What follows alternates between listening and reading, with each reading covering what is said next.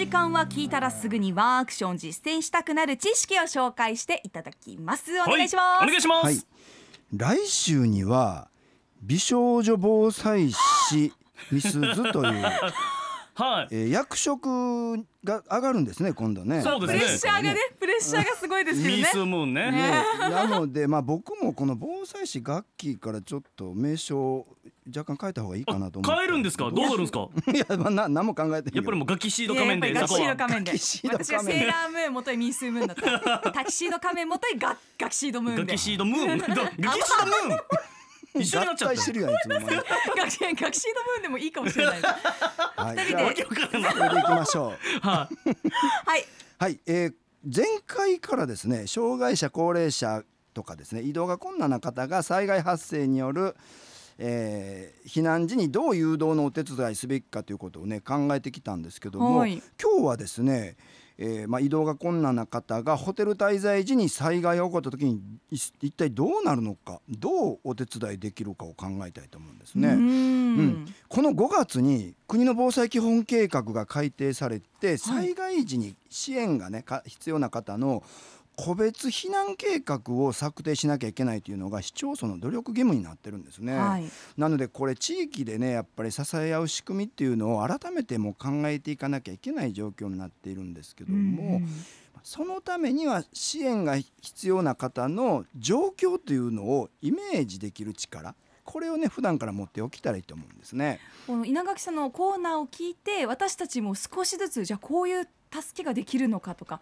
うん。こういう環境になればいいのかなって考え始めましたけど、ああ素晴らしい。まうん。だまだですよね、うん。まだまだ考えることいっぱいありますね。やっぱりね実際どうなのかってイメージなかなかしづらいですもんうん。ねだからこれを具体的にやっぱり障害者の皆さんからお話を聞いて伝えていくようなこともねしたいと思ってるんです。今日はその一つなんですね、はい。うん、ホテル滞在時に、えー今日は特に車椅子利用者の方の実際というのを考えたいと思うんですね、はいはい、はいホテルの部屋で滞在してる時にもし火災後含む災害が起こったら客室にどう知らされるかっていうのはご存知ですか？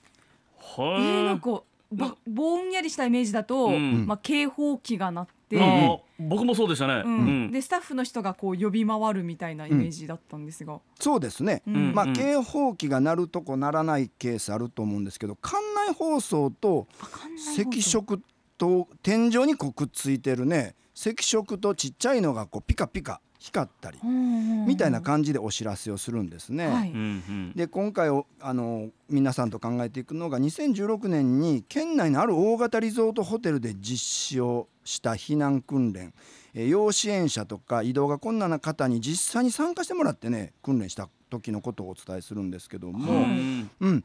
えー県内で障害者支援をしている NPO 法人が主催されたんですけどもホテルが非常に熱心でですね実現したんですね。なかなかここまでの取り組みやってくださらないその間がないかもわかんないけども、うんまあ、この、えー大型リゾートホテルさんは、えー非常に熱心であの移動困難だけじゃなくって、はい。視覚障害者聴覚障害者とかもね、いろんなケースに分けて一緒に訓練してくださった実験的にしてくださったんですね。ううん。ん。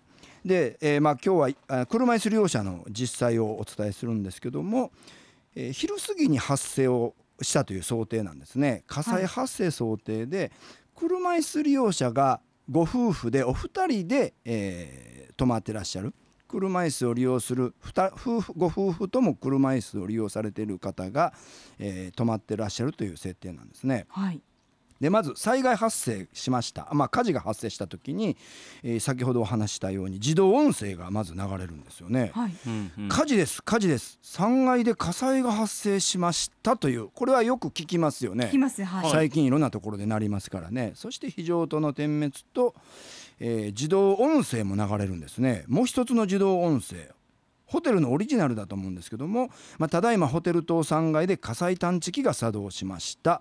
確認しておりますので次の放送にご注意ください。これ自動音声なんですね、はい。うんそして職員の生音声でお客様へご連絡いたします。ただいまホテル棟3階の火災報知器が作動いたしました。現在係員が確認しております。次の指示があるまで非常放送のある場所で待機をしてください。という放送が流れるんですね、はいこの放送が流れた時に、えーお二人が車椅子利用者で宿泊していたとしたらですねはい。どう感じると思いますか？うん、へまーあ、待機の時間は長く感じそうですようんねそ。のままここにいて本当に助かるのかなって、そうですよね、うん。うんあのすぐ逃げるんじゃないんだって思うねはずですよね。うんうん。えなんですぐ逃げないの？みたいなね、うんでまあこのホテルの場合は、えーすまあ、直ち直ちのいうかちょっとしてからスタッフがこの車椅子の、えー方が泊まっているところに、まあ、来てくださってですね、えーただいま火災報知器が作動したので貴重品や薬などあれば準備してもらってよろしいでしょうかということをね。で待機をまあここで指示をするんですね。うんうん。で待機するとき、えー避難する時にはおんぶ紐これはまあ搬送する時の補助具なんですね。つまり車椅子ではなくっておんぶをしながら避難するのでご準備お願いしますということを伝えます。うんはい、うん。でまあ、えーこの時、えー車椅子利用の方どう感じるか。なんかこの言葉がこの時ねスムーズに出なければすごく不安を覚えるんですよね。うん。この時もやっぱり慣れてないのでうん。こ言葉が詰まったりスムーズに出てこなかったりちょっと表情が硬かったりしたので、なんかスタッフの方は障害者に誘導になれ慣れてなさそうでとっても不安だなと思われたというね、確かに、まあ、ちょっとそうした少しの違和感がうん。大きな不安になってしまうと、そうなんですよね。でまあ、えーその方とそれからまあ、えーお二人、えーお部屋の中で待機をしています。最初の放送から4分経ってもまだ放送がないんですね、うんうん。どう思うか車椅子の方ね。うん。めちゃくちゃ不安ですよね。ね。う、うん。んなんかうん。確認してる間に「はよ連れ出してくれ」って思いますよね、はい、それと自力で逃げたらなんであかんのって思うと思うんですよね、うんうんうんうん。うんだからおそらくはやはりこの間にもですね不安を和らげるような、まあ、会話が必要だったりするんだろうなということがここで分かったんですね。うんううん。ん。でまあ最初の放送から5分が経過して再び自動音声が鳴ったんですね。火事です火事です。3階で火災が発生しました。落ち着いて避難してください。そして非常灯が点滅をして職員の生音声でお客様へご連絡いたします。ただいまホテル棟3階どこどこで火災を確認しました。初期対応を行っています。次の指示があるまで非常放送が聞こえる場所で待機をしてくださいと。いう放送があるんですね。だからうん。まだ待機をしてくださいになるんだけども、うんこの移動が困難な方に関してはもう直ちに避難誘導がここから開始をされるんですね。うん。で実際に、えー室内で車椅子からおんぶをするということなんですけども、あまあ、おんぶ紐と言われているこの搬送補助具にこう、ねえー移っていただくんですけどもこの時スタッフは非常に焦ってしまっててやっぱり普段使ってないからね、うんうん。あの非常にこのこうなんかバタバタした感じもあったのとあと、まあ、車椅子からやっぱり無理やり足を抜こうとしてしまってですねもものすごく痛がったりされたんですね、はいはい。やっぱり車椅子利用の方ということは下肢が麻痺されている方が多いんですけども、んやっぱ動きにくいんですね。足がこううんね、うんうん。それから動きにくくてもやっぱり痛いはい。痛みはあったりするということでね、あの無理やりしないでってこの時ねあの思ったということなんですけども、うん。やっぱ焦っていることもあって時間がかかってでもう一人の方は、えーもう一人のスタッフの方が速やかに移動させてしまったので もういなくなってるんですね。えー、そうですか。うんだから、うんまあ、私だけ取り残されてしまったというもう不安が極度にこうつな募っている状況になってしまってるんですね。うんうんうん、でまあようやく、えー、丸々、えー職員の音声でまた放送があってですねこの火災は延焼の可能性がございますのでえー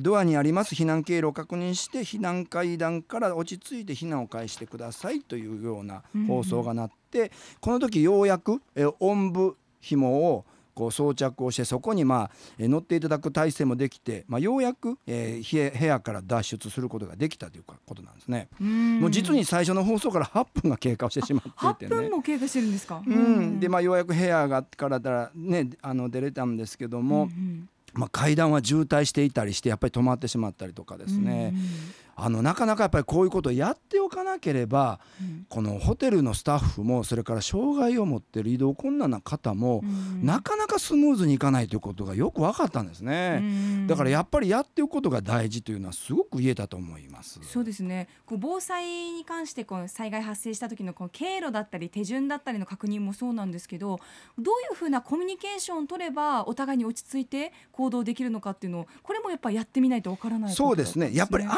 心してもらう言葉絶対に大丈夫です。任してくださいという言葉とか、うんやっぱり笑顔。うん。うんわははって笑ってたらおかしいけども。そうですね、うんやっぱり微笑みたいなものはいると思うんですね。